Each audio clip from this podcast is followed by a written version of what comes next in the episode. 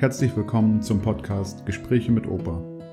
Mein Name ist Tim, ich lebe seit sieben Jahren in Schweden und ich habe es mir zur Aufgabe gemacht, das Leben meines Opas in einem Podcast festzuhalten.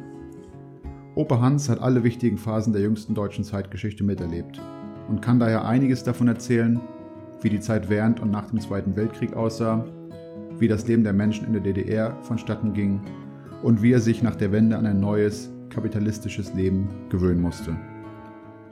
Viele von uns, die nach der Wende geboren wurden, können sich oftmals kaum noch ausmalen, wie anders das Leben in den 1940ern bis 1980ern eigentlich aussah. Fernab von Netflix, iPhones und Supermärkten, in denen man alles kaufen kann, was die Welt hergibt. Jetzt wünsche ich euch viel Spaß bei der heutigen Episode mit Opa Hans. Hallo Opa, lange nichts von dir gehört. Wie geht's dir? Naja, so lala, ich habe immer mein Tun, habe äh, heute viel geschafft. Erfreuliches, weniger erfreuliches war eben noch ein Hund einzuschläfern unterwegs und so ein ganz liebes Tier. Naja, das ist nun mal Leid und Freude sind oft eng beieinander. Ja, Nochmal alles Gute nachträglich zum Geburtstag. Wie war der Geburtstag? War der schön? Hast du auch einen ausgegeben bei deinen Shantycore-Freunden? Ja, beim Shantycore musste ich einen ausgeben. Da haben wir ordentlich ein, acht Flaschen haben wir ausgetrunken. äh, Wein, Rotwein sind wir immer. Ach so, äh, ach so. Ja, und dann hatte ich einen sehr schönen Tag. Sehr viel Glückwünsche, ganz liebe äh, Glückwünsche und äh, viele Blumen. Vier Frauen fahren Vormittag noch da. Oma hatte schön Kuchen gebacken. Und oh ja. Nachmittag den Shantycore. Abends hatte ja Nettie, deine Mutter, alles schön äh, vorgerichtet und äh, schönes Armbrot hatte Johnny gemacht. Und nee, ich hatte einen richtig schön zufriedenen Tag. Schön. Das freut mich sehr zu hören, ja. Ich wäre gern dabei gewesen. Ja. Und letzte Woche wollten wir ja aufnehmen, ich glaube Freitagabend, aber da konntest du nicht, weil du zu einem Schaf musstest. Was war denn da los? Ach, das äh, Schaf, das äh, ist hochträchtig, ist schon zwölf Jahre alt und, und kann nicht mehr aufstehen. Dann hatte ich es nochmal richtig äh, behandelt und alles Mögliche gespritzt. Dann ist es zehn Minuten später aufgestanden, hat einen Tag gestanden und, und dann hat er gedacht, das gibt sich und heute hat es wieder runtergelegen und, und, oder gestern schon und nun wird es wohl nichts mehr werden. Das kommt nicht hoch, ist hochträchtig. Ob die Knochen entkalkt sind, tut mir richtig leid, das Schäfchen. Kann man die Kleinen nicht retten aus dem Bauch raus oder so? Ja, wenn sie lebensfähig sind. Er weiß auch nicht, wie lange sie trächtig ist äh, okay. weil ein Bock da wohl mit in der Herde war oder äh, jedenfalls, äh, wenn, wenn die nicht richtig lebensfähig sind, hat es keinen Sinn. Muss, müssen wir sehen. Ich wusste gar nicht, dass du noch Großtiere machst. Also ich dachte, du machst nur noch Hunde und Katzen. Normalerweise ja, aber das sind alte äh, Verbindungen. Sein Vater war äh, hier äh, Zootechniker, mit dem habe ich viel zusammengearbeitet, der lebt schon nicht mehr und das ist der Sohn. Und okay. Äh, okay. der hatte mich angerufen, da konnte ich nicht Nein sagen. Nee, das kann ich verstehen. Das, ja. Da geht das auch mal, da geht das auch mal vor über Podcast. Das ist schon okay. okay, gut. Heute äh, geht es um die Phase 49 bis 61, also vom, äh, von der Gründung der DDR bis hin zum Mauerbau wollte ich heute mal mit dir reden. Und klar, ein paar von den letzten Folgen haben das schon angeschnitten, die, die Jahre, aber ich wollte noch mal ein bisschen vertiefen, wie die DDR, ich sag mal, in euer Leben eingeschnitten hat. Ähm, und genau, da fange ich einfach mal an, nochmal mit der Schulzeit. Wir hatten ja schon über die Schule geredet. Ich wollte nochmal wissen, in der Schule oder in der, im täglichen Schulalltag gab es da schon irgendwelche DDR, wie auch immer man das nennt, kommunistischen Rituale, die ihr irgendwie täglich machen musstet oder ähm, sonstige Aktivitäten, die, die typisch DDR waren? Ja, also wir hatten ja auch immer jeden äh, Montag früh hatten wir Appell Und da stellten wir uns richtig auf, wie in, also auf einem Kasernenhof und da wurde Meldung gemacht mit Fahne und mit, mit Ansprachen und äh, die, die, die äh, politische Bildung, die oder die, das, was uns beigebracht wurde, das nahm immer mehr im Schulbetrieb zu und äh, man redete uns ja ein, dass der Sozialismus und der Kommunismus die Zukunft der Menschheit sind. Und in, als ich so vielleicht 12, 13 war, da habe ich das geglaubt. Da hat man gedacht, also äh, der Sozialismus und der Kommunismus sind die Zukunft. Und da ging es ja darum, äh, so diese äh, Postulate oder, oder die Richtlinien, da ging es jedem nach seinen Bedürfnissen und jedem nach seinen Fähigkeiten. Da sollte denn das Geld abgeschafft werden und jeder sollte nur so viel nehmen, wie er braucht. Und man hat gedacht, äh, die Menschen werden besser. Aber die Menschen, die äh, das hat doch nicht sich bewahrheitet in keinem Land bisher, dass der Mensch nur das Allgemeinwohl äh, im Vordergrund sieht und das eigene zurückstellt. Und, und das, das konnte nicht funktionieren. Aber als Junge habe ich gedacht, wir sind auf dem richtigen Dampfer und dann hat man ja auch immer gesagt, der sterbende Kapitalismus und also was, äh, die sind äh, auf dem absteigenden Ast und wir auf dem aufsteigenden Ast. Aber in Wirklichkeit war es umgekehrt. Nicht in der, in der Landwirtschaft, äh, in den äh, sozialistischen oder äh, äh, kommunistischen Betrieben oder äh, wie ich sie bezeichnen will, äh, Ko Kollektivwirtschaften, da ging es rückwärts. Und mhm. nun war man ja bestrebt, dass alle, die noch Bauern waren, die wollte man äh, langsam in diese größeren Betriebe eingruppieren, einordnen und die LPG, äh, Landwirtschaftliche Produktionsgenossenschaft, äh, da sollten sie alle äh, integriert werden. Und mein Vater hatte das schon gesehen. Ich hatte immer noch eigentlich guten Mut und, und er hatte aber gesehen, dass das nichts werden kann. Und damals äh, die Bauern, besonders die größeren, die wurden richtig schikaniert äh, und viele von den noch eigentlich auch guten Bauern, die gingen nach drüben. So die Verwandten meiner Frau, die hatten einen großen Hof und da haben sie alles im Stich gelassen und sind dann abgehauen. Da gingen ja gerade so äh, 59, 60 gingen ganz viele Bauern rüber äh, und überhaupt die, die Republikflucht, die war sehr groß.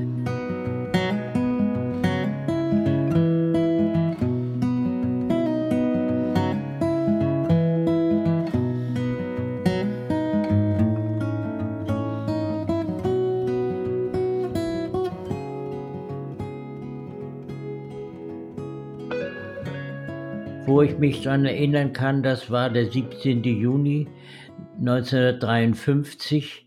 Äh, da war ja viel äh, Unruhe in den Betrieben. Man war unzufrieden mit den, mit den, äh, die da das Sagen hatten. Und man ging auf die Straße und, und das wurde richtig mit Gewalt niedergeschlagen. Da waren auch die Russen, die waren ja immer noch präsent äh, in der DDR und ich weiß, dass als ich aus der Schule kam und nach Hause meinen Schulweg ging, da standen Russen vorm Tor vor der Stadt und, und haben da kontrolliert. Also da äh, waren wir noch ganz schön abhängig von der russischen Besatzungsmacht. Ja, das war so die Zeit. Äh, Im Unterricht hatten wir ja immer Staatsbürgerkunde nannte sich das und da wurde ja auch immer, äh, wurde man ausgerichtet auf Sozialismus, Kommunismus und äh, später hat man es schon nicht mehr so für voll genommen, nicht mehr äh, so mhm. äh, geglaubt, da hatte man schon seine eigene Meinung. Und besonders ja. mein Vater sah die Entwicklung kommen. Er hatte ja den Hof aufgebaut und in den 50er Jahren, äh, als meine Brüder zu Hause waren, da ging es auch recht vorwärts. Wir hatten sehr gute Ergebnisse. Wir waren der erste Betrieb im Dorf, der TBC und bankfrei war bei den Kühen und hatten auch gute Leistungen. Und aber es war vorauszusehen, dass äh, die kleinen Höfe sich nicht halten konnten. Da äh, gab es keine entsprechenden Maschinen. Das wurde ja äh, alles ausgelegt auf Großraumwirtschaft und es war wahrscheinlich auch nicht anders zu machen. So diese kleinen Höfe von zehn Hektar, äh, die konnten sich einfach nicht mehr behaupten. Äh, es war ja fast alles Handarbeit, äh, was wir verrichtet haben und so die Kartoffelerntemaschinen und Mähdrescher und Zuckerrübenerntemaschinen, die äh, konnten nur auf großen Flächen eingesetzt werden. Und, und so äh, war das vorauszusehen, dass die kleinen Höfe keinen Bestand mehr hatten. Aber mein Vater, der wollte absolut nicht in so eine kollektive äh, Wirtschaft einsteigen und dann hatte er beschlossen, wir gehen alle nach dem Westen. Das war äh, 1960, ich war da schon im Oderbruch und, und machte da mein praktisches Jahr vor dem Studium. Und als ich einmal nach Hause kam, äh, ich, das muss so Anfang des Jahres 60 gewesen sein, da äh, sagte mein Vater, wir gehen alle nach dem Westen und du fährst ja immer über Berlin in den Oderbruch und du äh, nimmst schon die Papiere und, und Wertsachen, nimmst du mit und bringst sie zu äh, meiner Tante, das war die Schwester meiner Mutter, die wohnte in West-Berlin und, und schafft das alles schon rüber. Ich war guten Mutes, hatte mir auch gar nichts bei gedacht und hatte da so einen kleinen schäbigen Koffer und äh, die S-Bahn, die fuhr ja noch im Ring äh, vom Osten nach Westen und, und Treptower Park war die letzte Station im Osten und ich hatte den Koffer da so an der Seite gestellt und da kam so ein Grenzer rein guckte den Koffer an. Ich hatte mich vorsichtshalber schön weit weg davon gestellt und äh, kriegte mächtiges Herzklopfen. Wenn sie mich mit dem Koffer geschnappt hätten, äh, dann wäre unser ganzes Leben, das meiner Geschwister und von mir wäre alles anders verlaufen. Dann hätten sie uns eingesperrt. Das war augenscheinlich Republikflucht und Republikflucht war strafbar. Also äh, das wäre für mich und für die ganze Familie schlimm geworden. Aber ich hatte Glück, brachte das alles zu meiner äh, Tante nach Tempelhof und ich hatte ja schon den Studienplatz. Für mich war das auch sehr schwer. Ich hatte ja schon meine Liebste. Wir waren verlobt und äh, wenn ich da mitgegangen wäre, äh, dann hätte ich in Hannover sollte ich studieren. Meine Oma wollte mir das Studium bezahlen, aber ich ging mit ganz gemischten Gefühlen, äh, hatte das vor Augen. Und dann äh, mein Bruder, der Ältere, der hatte schon zwei Kinder, der hatte eine Wohnung, der hatte Arbeit und der sagte dann klipp und klar, ich komme nicht mit.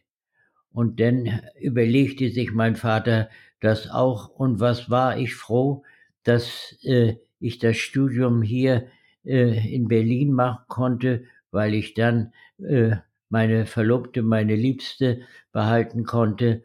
Sonst, wenn ich rübergegangen wäre, hätten wir nicht die Möglichkeit gehabt, äh, so uns zu sehen, uns zu begegnen. Äh, wir hätten schreiben können. Ich hatte ihr auch versprochen, äh, ich komme wieder zurück, aber äh, das, man weiß nicht, was alles geworden wäre. Und ich bin froh, dass mein Leben so gelaufen ist, wie es gelaufen ist. Äh, wenn ich äh, daran denke, im Westen, da wären wir arme Flüchtlinge gewesen. Äh, wir hatten ja kein Geld. Äh, meine Oma starb dann auch schon, als ich im vierten Studienjahr war. Also es wäre äh, bitter für uns geworden. Und wenn du so als immer minderwertig angesehen wirst als Flüchtling, das ist deprimierend. Und da hatte ja. ich richtig Glück, dass das nicht klappte mit der Republikflucht. Wir blieben hier. Für meinen Vater war das bitter.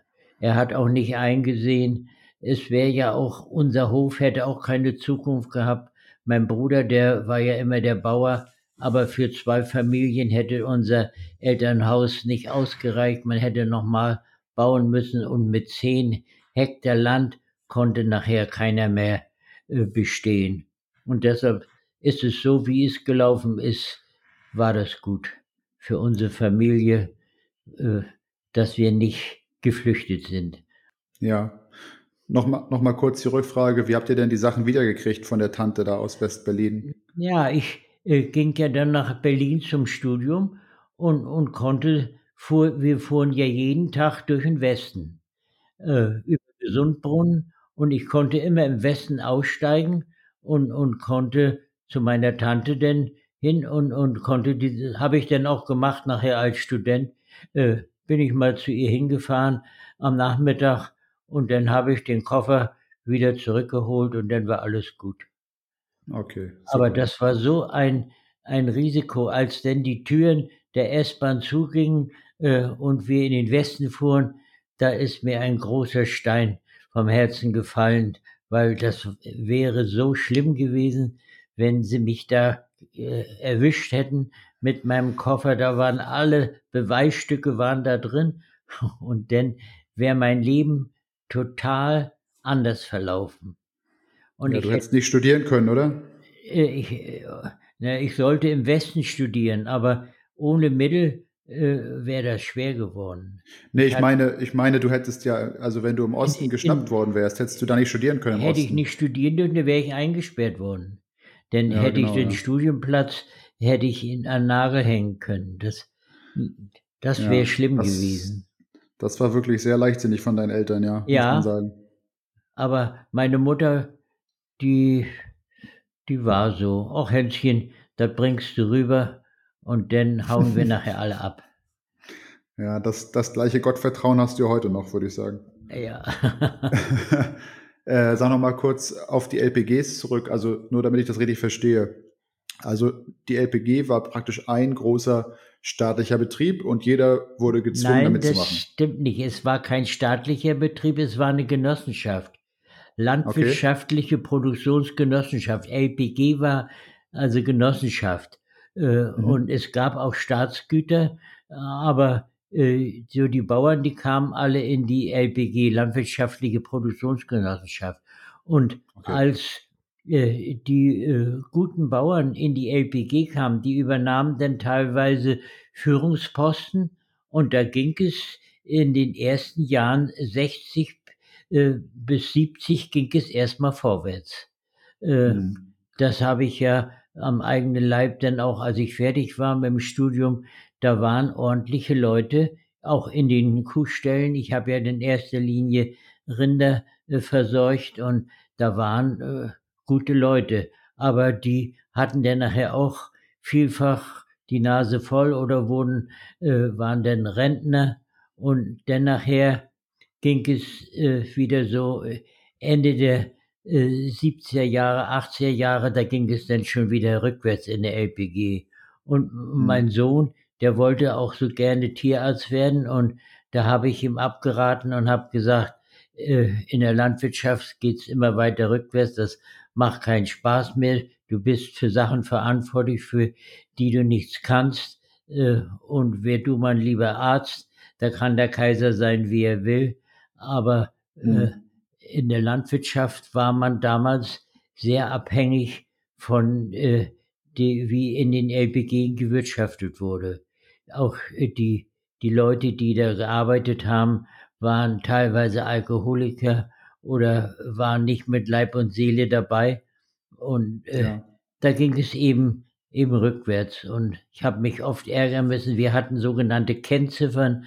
Wir mussten zum Beispiel so und so viel äh, durften bloß Kälber sterben oder so und so viel Euterkranke und also was. Und, und da konnte man als Tierarzt überhaupt nicht für, man sollte da immer Vorbild sein und Aufklärung und so weiter. Aber wenn die Leute nicht mitgezogen haben, dann war man da so machtlos und auch dafür ein Teil des Gehaltes hing an diesen Kennziffern.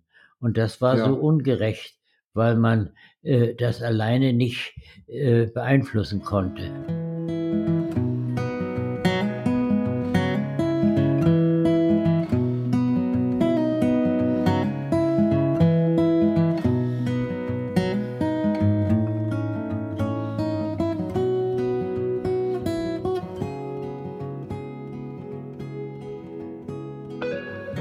Gab es noch überhaupt irgendwelche Privatbetriebe in der DDR oder war alles irgendwie staatlich organisiert oder Genossenschaften? Nein, es gab bis 1961 noch, noch viele Privatbetriebe, zum Beispiel die Hotels äh, und, und so die Restaurants, das waren auch vielfach Privatbetriebe.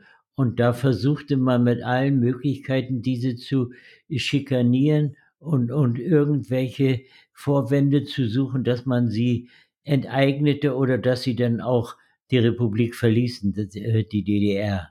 Also man hat da ganz bewusst darauf hingearbeitet, dass diese Privatbetriebe äh, sozialistisch oder in Genossenschaften gingen. Hm, Und okay.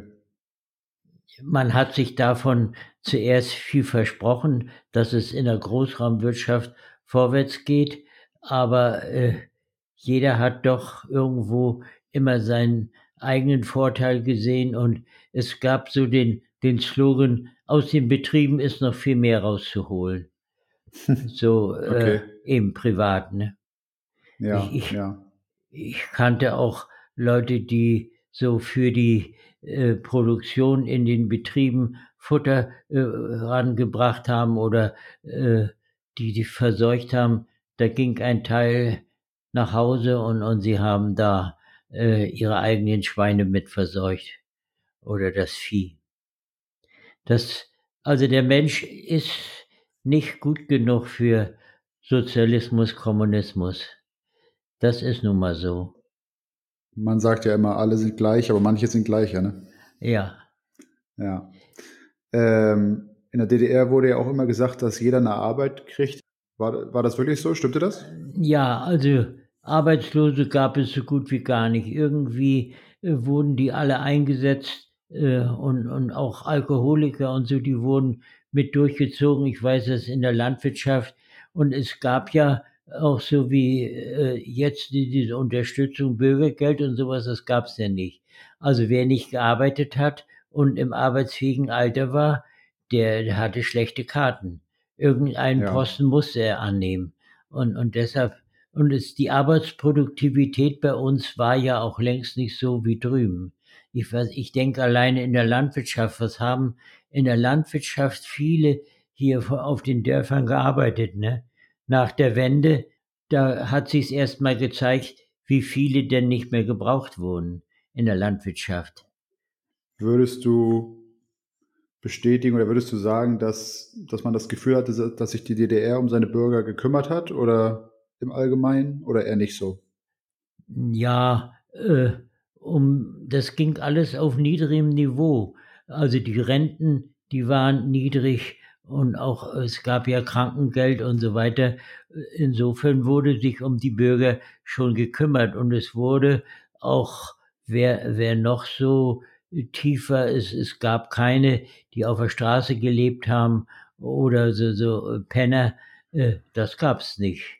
Also irgendwie mhm. hatten die eine Wohnung oder hatten auch Arbeit und wenn es noch so eine niedrige Arbeit war, aber arbeiten mussten sie schon. Insofern ja. äh, äh, Arbeitslose gab es so gut wie gar nicht, weil auch die Arbeitsproduktivität nicht entsprechend war und alle wurden irgendwo eingesetzt. Ja, ja. Konnte man ins Gefängnis kommen, wenn man nicht, nicht arbeiten wollte, weißt du das? Nee, davon weiß ich nichts. Ob okay. man, nee, äh, irgendwie wurden sie doch immer in, ins Gefängnis kamen nur die schnell, die äh, gegen den Staat was gesagt haben. Also wir, ja. wir waren ja alle äh, alles wurde ja durch die Staatssicherheit irgendwie überwacht und überall waren ihre äh, Mittelsmänner, die äh, bei der Stasi äh, angestellt waren oder äh, eben, was wir nicht wussten, äh, die äh, berichten, mussten ja immer berichten und, und sollten ja immer, wie ist die Stimmung unter den Menschen. Das haben ja. wir ja nach der Wende erst alles rausgekriegt, dass Kollegen von mir, äh, mit einmal waren da zwei bei der Staatssicherheit. Ne? Ja, über, über die Stasi will ich auch noch mit dir eine extra Folge machen. Ähm, da bin ich auch gespannt auf deine, deine Geschichten, ja. Ähm, okay, aber für die heutige Folge zu guter Letzt will ich nochmal fragen oder dich beschreiben lassen, wie du den Mauerbau erlebt hast. Ja, also da hatte eigentlich gar keiner so recht mit gerechnet, obwohl äh, die DDR-Führung hatte kaum noch eine andere Chance, weil es war ja eine dermaßen massive Republikflucht äh, und äh, das, das ging einfach nicht mehr. Und wir waren gerade 61 äh, waren Zelten äh, äh, in Use, auf der Insel Usedom in Bansin und mit einmal hörten wir, wir hatten auch gar kein Radio, da hörten wir, äh, in Berlin äh, ist äh, mit dem Mauerbau angefangen und, und da darf keiner mehr rüber. Und die, da waren ganz Teil Berliner, die da auch gezeltet haben, die waren in heller Aufruhr, die packten gleich ihre Koffer und hauten ab. Und es gab ja in Berlin auch eine Straße, war die eine Seite Osten, die eine Seite war Westen. Und das für die Berliner war das ganz schlimm, dass äh, die ihre Verwandten, die einen lebten da, die anderen lebten da. Und das war vorher kein Problem, aber jetzt war das schlimm. Und, und äh, auch für mich, ich war ja äh, denn nachher, als ich wieder, als das Studium wieder losging, zweites Studienjahr, ich habe ja erst bei meiner äh, Pensionsmutter da in Oranienburg gewohnt und fuhr jeden Tag durch den Westen. Und dann nachher äh, waren ja die Grenzen dicht, da musste ich um halb sieben schon los oder fünf vor halb sieben, äh, um um Viertel neun in Berlin zu sein. Da fuhr so ein Umläufer, äh, der den äh, Westen umfuhr und, und da musste ich dann noch auf die S-Bahn umsteigen, äh, um dann zur Universität zu kommen, zur Hannoverschen Straße und das war dann für mich sehr kompliziert und ich habe ja dann nachher auch ab dritten Studienjahr ein Zimmer dann in Berlin gefunden das war schon sehr, sehr einschneidend, dieser Mauerbau. Im wahrsten Sinne des Wortes, ja. Ja. Äh, also von der Tante wurdest du dann abgeschnitten und auch noch irgendwelche anderen Verwandten, mit denen ihr guten Kontakt hattet, wo ja, ihr abgeschnitten wurde? unsere ganze Verwandtschaft lebte drüben. Also von okay. die Geschwistern meiner Eltern äh, und da auch die, die Kinder, die Cousins und Cousinen, wir waren ja alle äh, eben voneinander getrennt und äh, na, sie durften denn nachher eine Sondergenehmigung, wenn man, wenn man entsprechende äh, so ein, ein zum Beispiel Jugendwein oder sowas oder äh, Familienfeiern besonderer Art, da konnten man dann äh, einreichen, dass die denn kommen durften.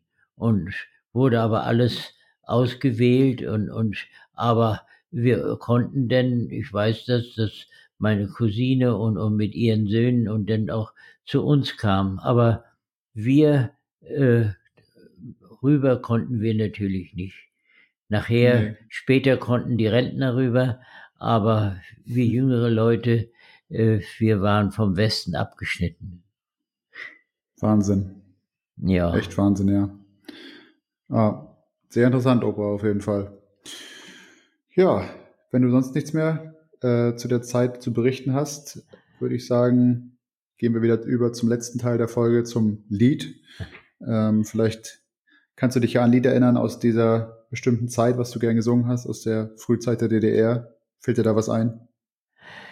Ja, also ich wollte eigentlich ein Frühlingslied singen. Wir haben natürlich auch politische Lieder in der Schule gelernt, Bau auf, Bau auf und sowas, aber da kann ich auch die Texte nicht mehr richtig, weil man die nie wieder gesungen hat und hier so freie deutsche Jugend Bau auf und nee, ich singe ein, ein Frühlingslied.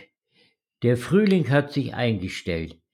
Der Frühling hat sich eingestellt, wohlan wer will ihn sehen. Der muss mit mir ins freie Feld, ins grüne Feld nun gehen. Er hielt im Walde sich versteckt, dass keiner ihn mehr sah. Ein Vöglein hat ihn aufgeweckt, nun ist er wieder da, nun ist der Frühling wieder da, ihm folgt, wohin er zieht.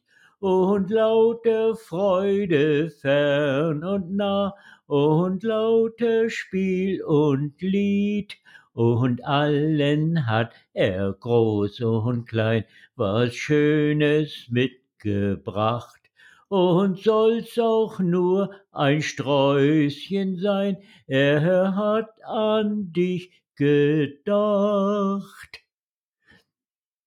Es gibt so viel schöne Frühlingslieder und die singe ich so gerne. Äh, ich gehe ja auch immer ins Altenheim und singe mit den Alten. Die freuen sich immer, wenn ich all die alten Frühlingslieder mit ihnen singe. Sind die Alten nicht jünger als du teilweise? Sicher, sicher. Aber die, äh, es sind eben viele, die äh, dement sind oder äh, schon ziemlich äh, nervlich am Boden und, und Ja. aber die Lieder, die kennen sie noch. Äh, Ja, schön. Das hat sich eingebrannt. ja.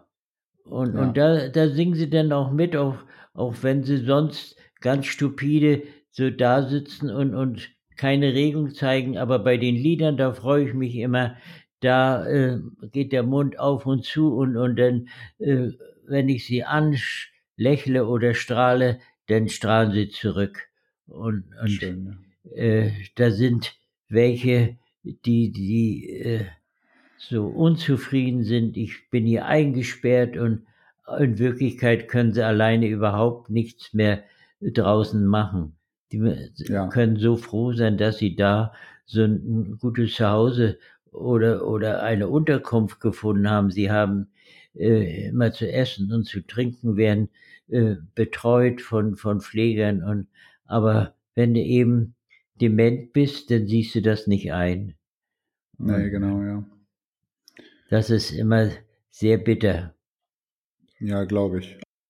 Auch so Bekannte aus dem Dorf, die man so von früher kennt und, und jetzt sind sie so ähm, am Ende äh, mit ihrer, ihrem Bewusstsein. Also das ist schlimm. Ja. Ja, das kann ich mir vorstellen. Aber schön, dass du das noch mit denen machst, auf jeden Fall. Ja. Ich glaube, ja, das tut das denen gut. macht mir immer Freude. Den, das ist ja mein Lebensprinzip. Freude machen macht Freude. Richtig so. Da bin ich so. in meinem ganzen Leben immer gut mitgefahren, im Beruf und auch sonst äh, mit, mit Kollegen und, und mit äh, allen rundherum. Ich habe Ja. keine Feinde. Schön, das ist das Wichtigste. ja, nächstes Mal äh, soll es um dein Berufsleben dann gehen. Dann kannst du mal Ja. ordentlich, Geschicht, ordentlich Geschichten auspacken von damals. Ja, Ja. Bin ich schon gespannt. Da, Okay. das ist interessanter als heute. Heute war das, hatte ich so, äh, war nicht so erfreulich, die Sache. ja, aber es ist, wie es ist. Man will ja Ist, wie trotzdem erfahren, wie es war. Ja. Genau. Genau.